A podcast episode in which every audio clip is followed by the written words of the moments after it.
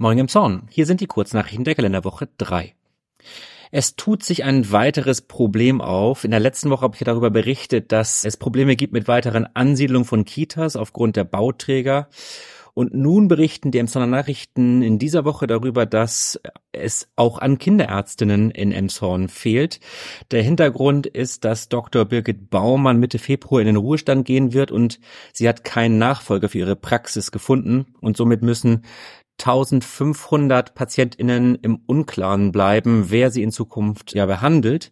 In dem Zorn gibt es dann nämlich nur noch zwei Kinderarztpraxen und die haben bereits einen Aufnahmestopp verhängt, so dass vielleicht man wirklich zum Hausarzt mit seinem Kind gehen muss.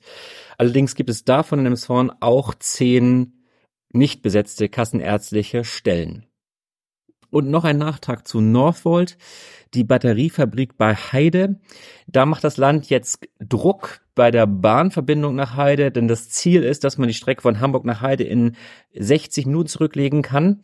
Und hierfür kommt jetzt wieder eine alte Idee auf den Tisch, nämlich, dass man von Emshorn nach Itzehoe parallel zur A23 eine Neubaustrecke baut und dann halt den Schlenker über Glückstadt auslässt. Und nach Informationen der Holsteiner Allgemein ermittelt jetzt das Land aktuell die Grundlage für die sogenannte Horster Spange.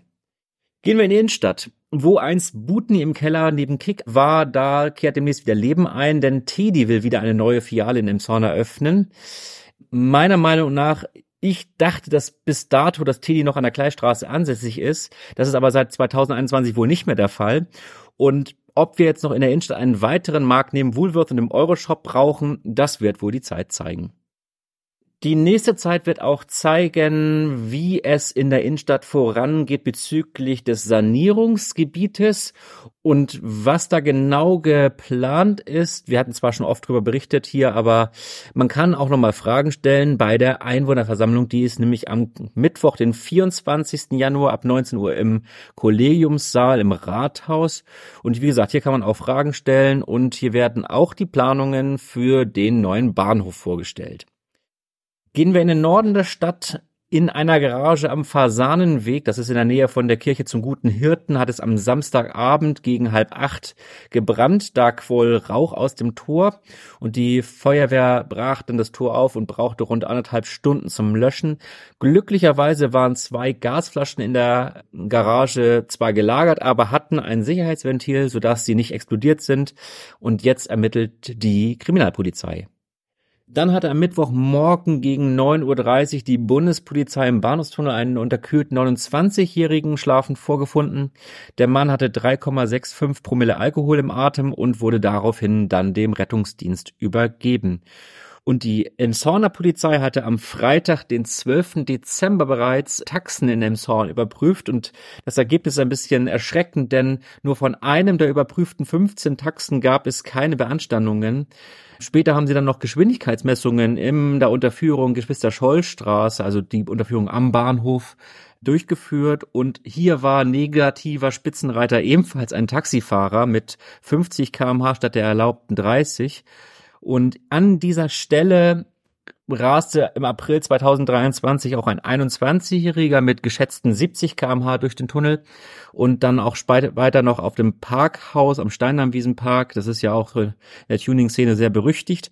Und dafür wurde er jetzt vor dem Amtsgericht verurteilt. Das Urteil illegales Kraftfahrzeugrennen stand für die Richterin Struckmeier-Öhner fest auch der Versuch des Angeklagten, dass er ein höheres Bußgeld gerne zahlen wollen würde, wenn er dafür den Führerschein behalten dürfe, das ließ sie nicht gelten. Der Führerschein, den muss er jetzt neu machen und zusätzlich auch noch 1200 Euro an einen Verein zahlen, der sich für das Rettungswesen einsetzt. Und ebenfalls von dem Amtsgericht wurde jetzt ein 33-Jähriger verurteilt. Er hatte im Wahlkampf zur Landtagswahl einen Stand der AfD an der Nikolaikirche beschädigt und außerdem gab es noch ein Handgemenge mit dem Kreistagsvorsitzenden der Partei. Dabei ist er zu Boden gegangen und viele Parteimitglieder waren unter den Zuschauern im Amtsgericht. Der Angeklagte legte ein Geständnis ab, und im Urteil folgte Richterin Zimmermann der Staatsanwaltschaft, der Angeklagte muss 4000 Euro zahlen. Und kommenden Samstag am 27. Januar um 5 vor 12 ruft das Bündnis für Demokratie auf dem Alten Markt zu einer Demonstration und Kundgebung auf. Der Hintergrund sind die bekannt gewordenen Pläne Rechter, die freiheitlich-demokratische Grundordnung zu beenden. Und soweit die Kurznachrichten. Alle Links zu den Quellen findet ihr in den Shownotes. Empfehlt den Podcast gerne weiter, gebt ihm Sterne und mir gerne Feedback an post.moing-emshorn.de. Ich wünsche euch einen guten Start in die neue Woche.